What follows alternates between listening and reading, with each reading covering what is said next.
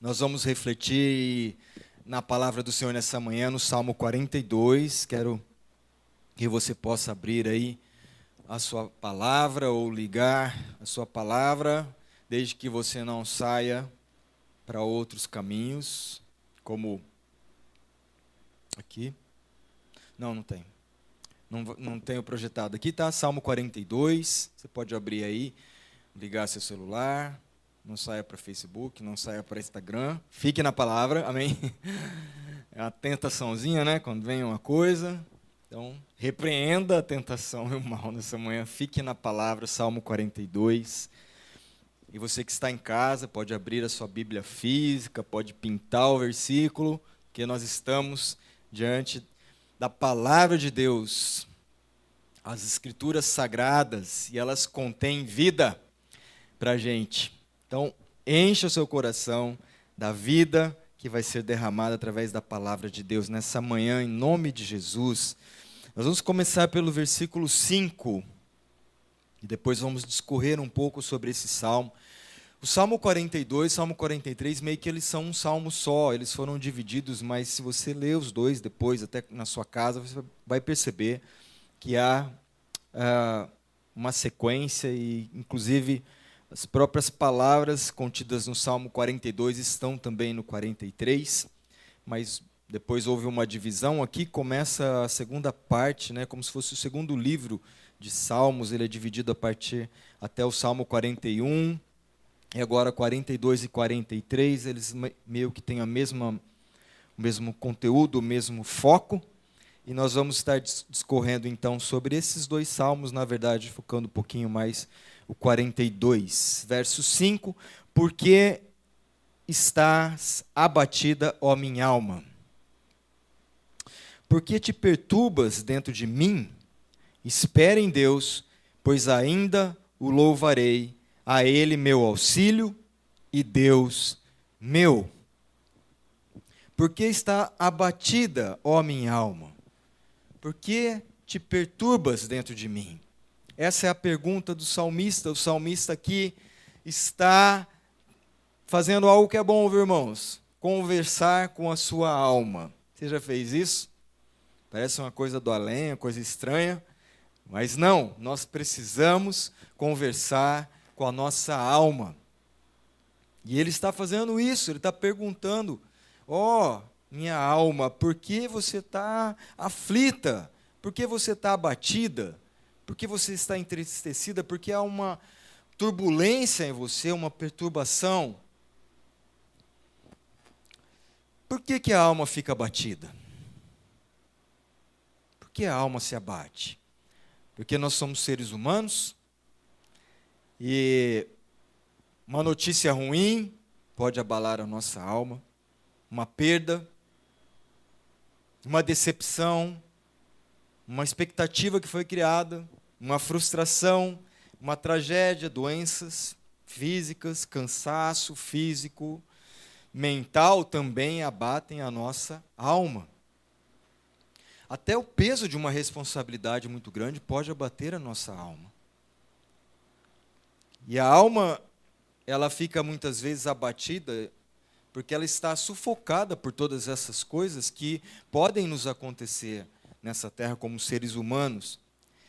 E ela também é sufocada pela busca das, das, coisas. Quando nós vamos buscando as coisas, vamos buscando, tentando as soluções, tentando é, empreender em algumas coisas. Muitas vezes a gente vai ouvindo muitas vozes e muitas situações nessa, nessa terra, nessa vida, e a nossa alma pode se abater com tanta coisa, com tantas situações que estão acontecendo ao nosso redor. O texto, o salmista aqui, ele vai dizer de algumas coisas que, que trouxeram esse abatimento à sua alma, essa aflição à sua alma. Primeira coisa, no versículo 1 e 2, ele diz: Como suspira a corça pelas correntes das águas, assim por ti, ó Deus, suspira a minha alma. A minha alma tem sede de Deus, do Deus vivo. Quando irei e me verei perante a face de Deus? Ora, Primeira coisa que nós entendemos aqui nesse salmo é que a alma fica abatida quando ela é privada da comunhão com Deus. quando ela é privada da comunhão com Deus. Alguém que está longe de Deus por algum motivo, e ele está retratando isso é, pela sede que ele tem de Deus. A minha alma tem sede de Deus. Ele vê ali um bichinho, uma corça, é,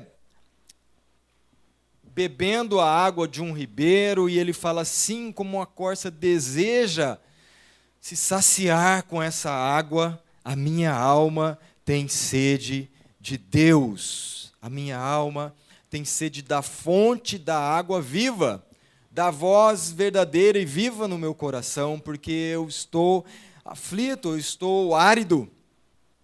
E muitas vezes a gente não sabe aqui o contexto em que o salmista se via distanciado de Deus.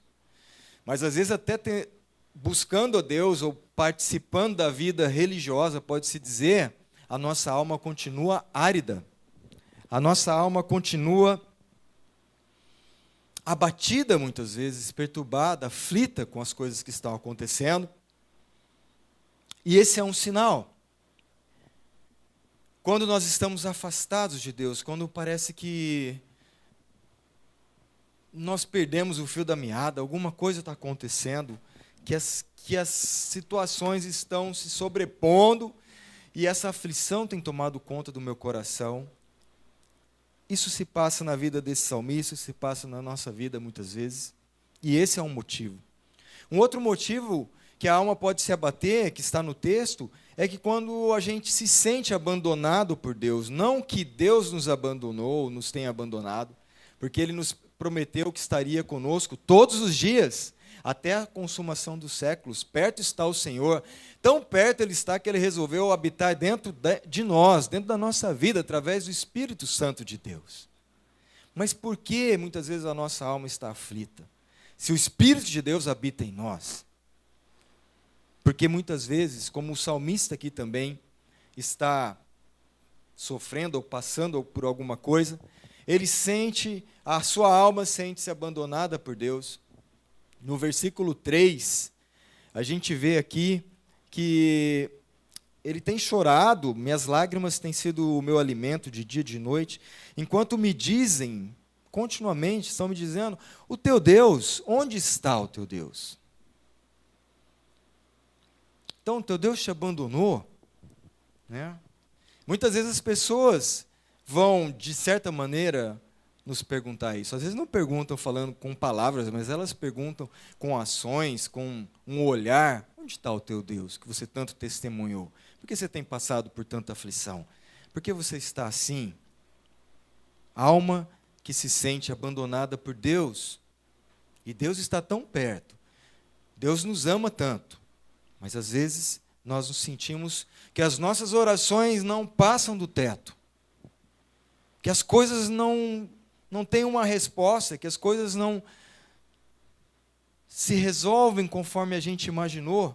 E a gente sofre, a nossa alma sofre com isso. A alma fica batida quando a gente perde a comunhão com as pessoas.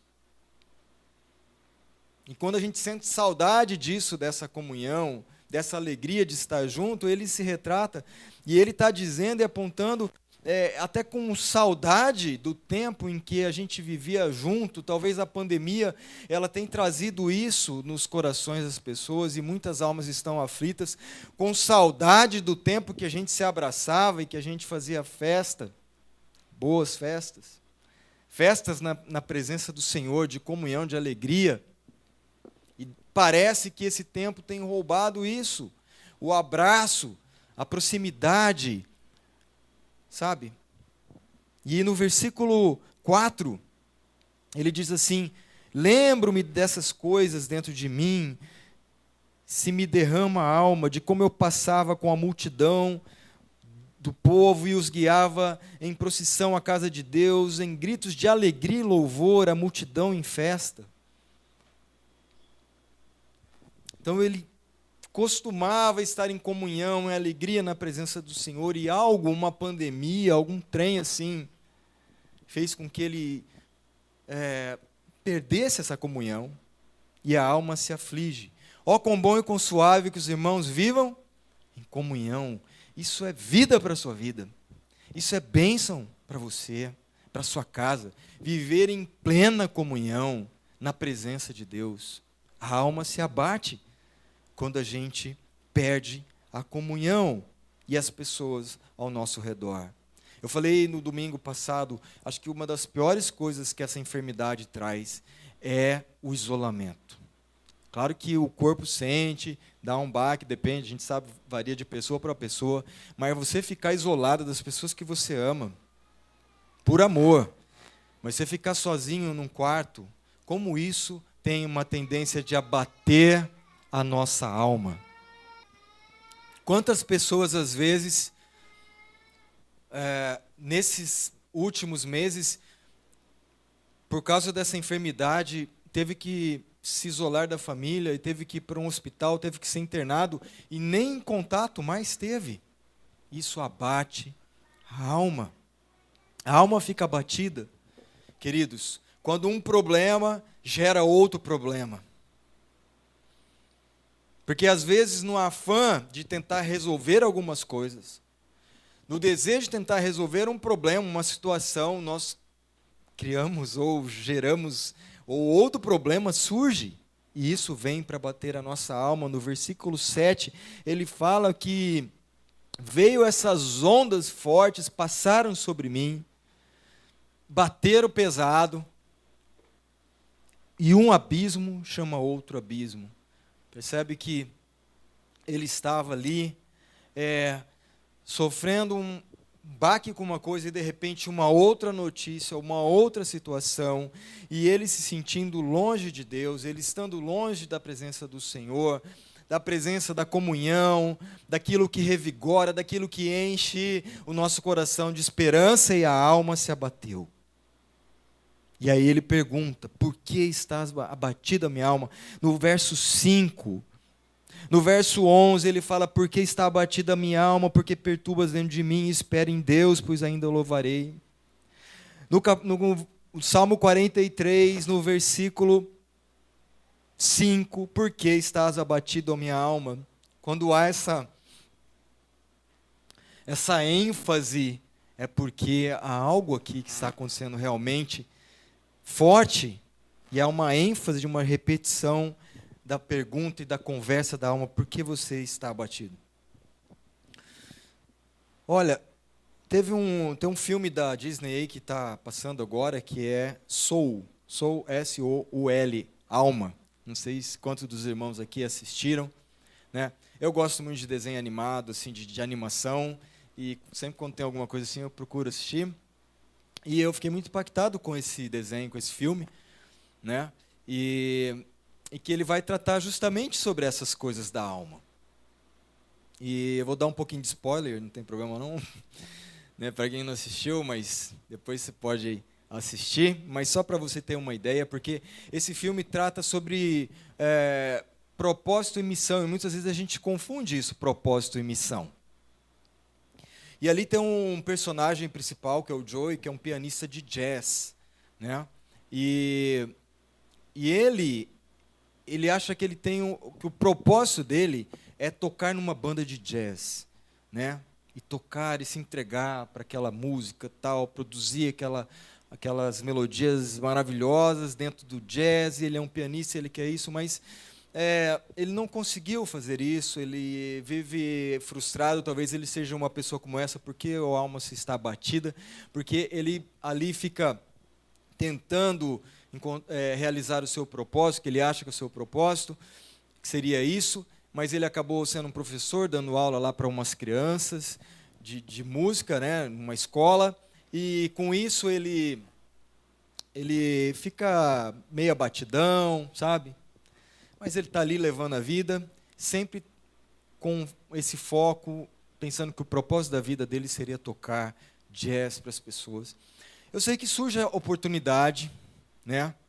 E ele fica extremamente animado tal, e ele sai tão doidão assim, pensando que ele vai se apresentar, que ele vai tocar com os, uh, uma cantora lá, e ela é saxofonista também, de jazz tal, e que aí ele acaba passando por vários perigos até que ele sofre um acidente lá e ele morre, né? E ele Então, depois já mostra uma cena que ele está indo uma, tipo uma escada rolante, uma esteira, para uma luz que se, se, simboliza ali o céu. Mas ele fala: não, não, não, eu não posso, não posso morrer, eu tenho que cumprir o meu propósito. É, meu, é, minha oportunidade é essa, eu, eu não preciso. Ele começa a fazer de tudo, eu sei que ele vai parar num outro lugar, tentando fugir daquela, daquela luz né, que ele está indo. Nele acaba indo parar num lugar onde as almas estão sendo preparadas para nascer. Né? E ali tem as almas, tal, são representadas lá no desenho. E, e aí ele tenta de tudo é, voltar para a terra, porque ele, é a grande chance dele de cumprir o seu propósito.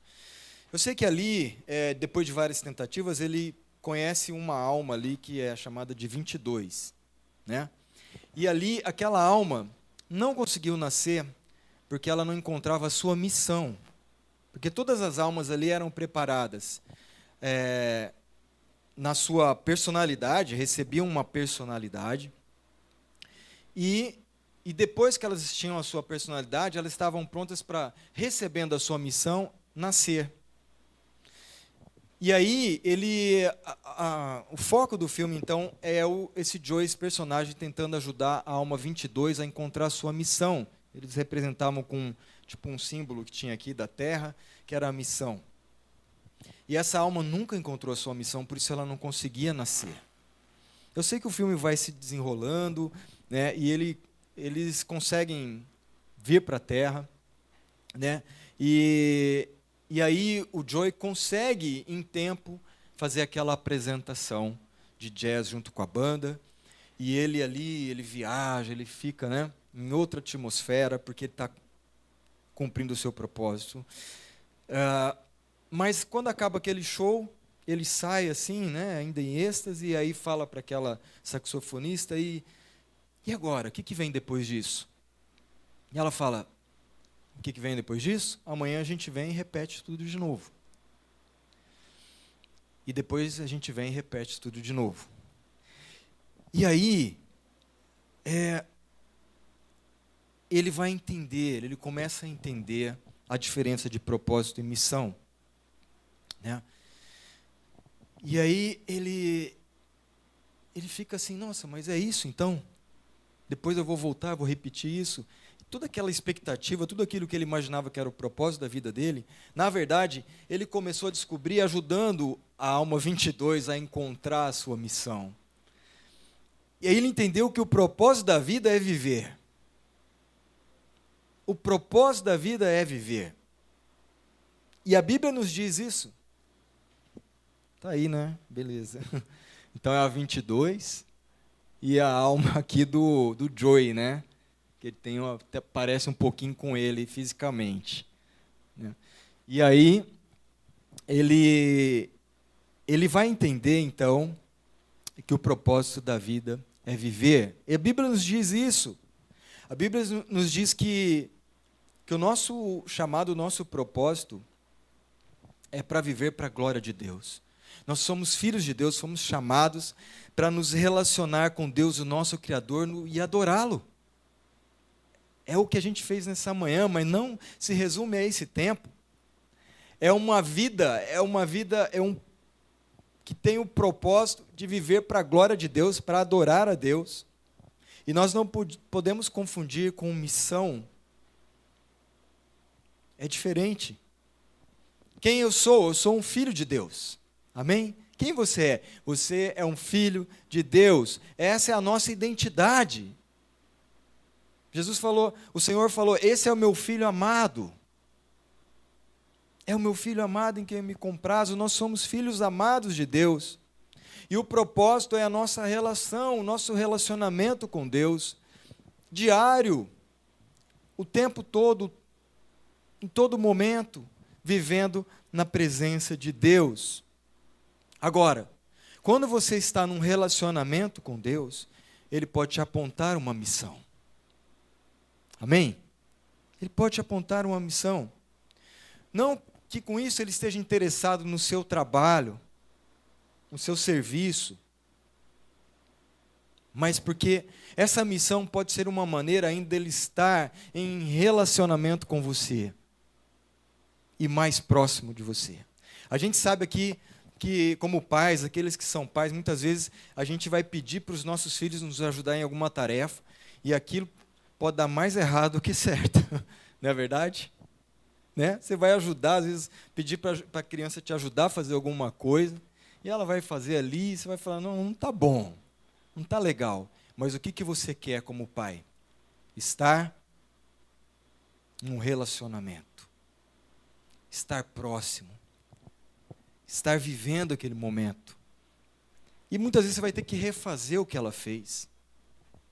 Pede lá, a mãe pede para a criancinha ainda, para a menina, vamos, faz um, vamos fazer um bolo aqui, né? E vai fazer um, uma anarquia lascada para sair esse bolo. Mas o que, que vale?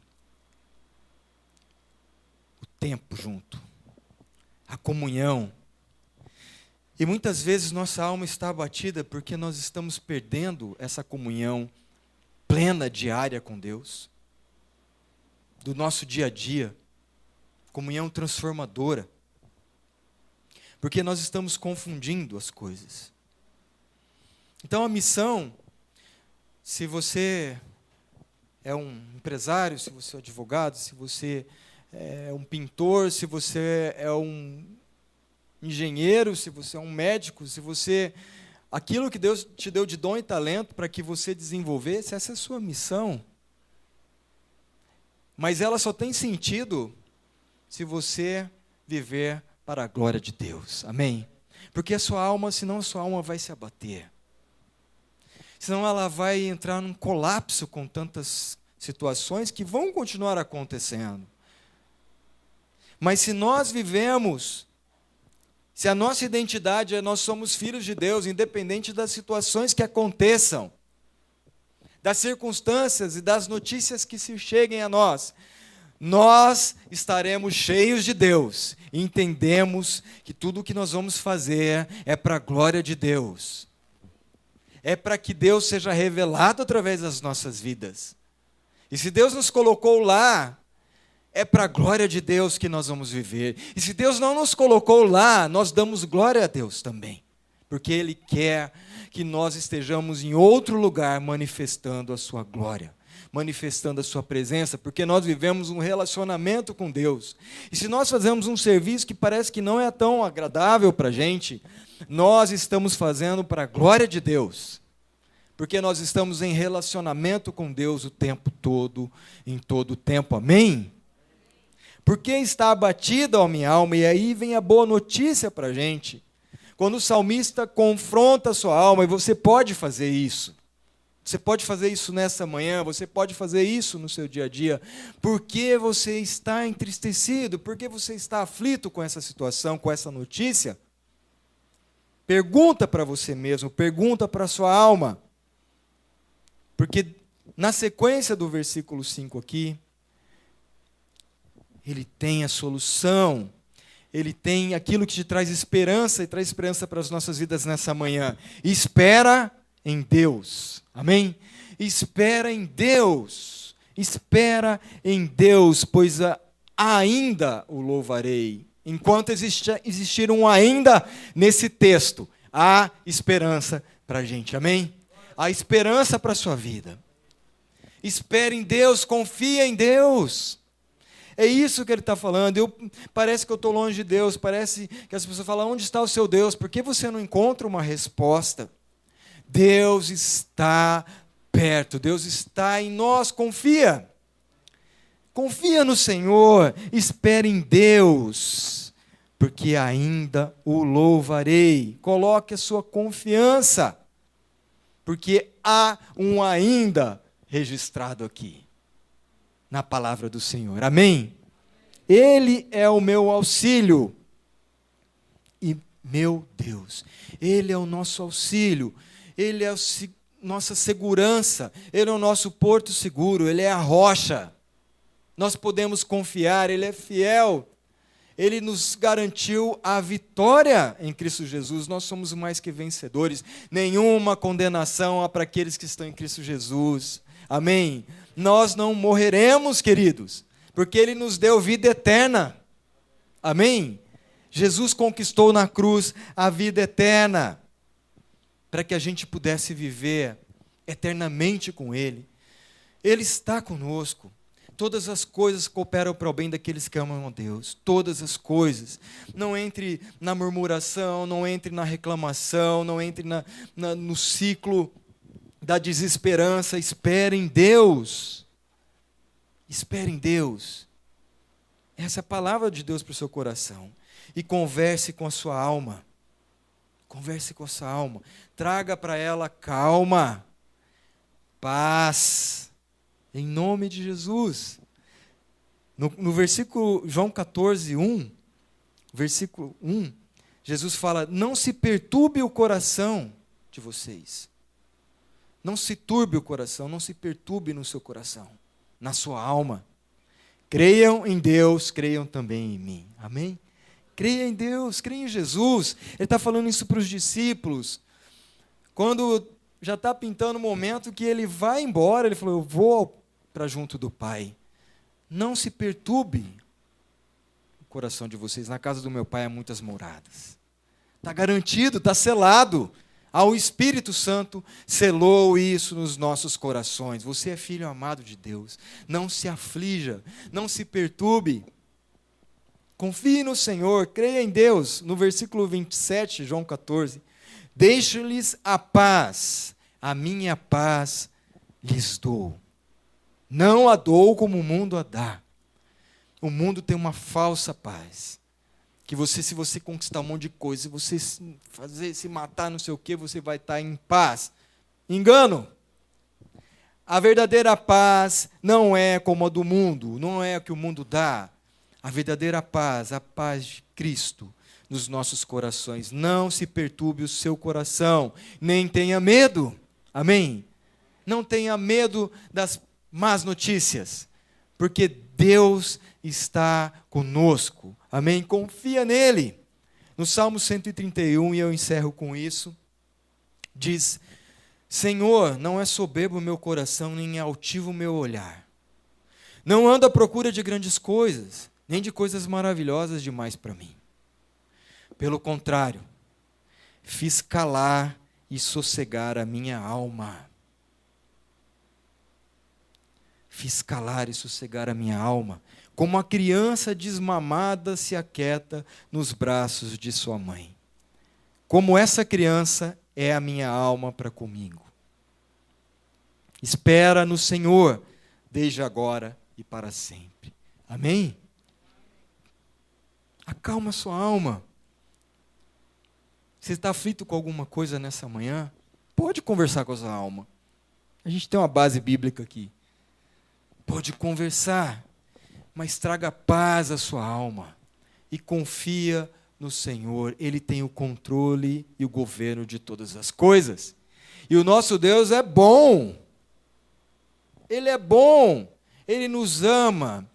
Ele entregou o seu único filho para que a gente não vivesse a condenação e a morte, para nos resgatar, para nos dar vida. Propósito viver intensamente a vida de Deus aqui na terra. E a sua missão vai estar alinhada a isso. Só vai servir para abençoar outras pessoas e para revelar o amor de Deus por essas pessoas. Caso contrário, querido, sua alma vai entrar em aflição plena. Mas o Senhor nos diz: faça calar e sossegar a sua alma. Sabe a criancinha que mamou no peito da mãe ali, se alimentou?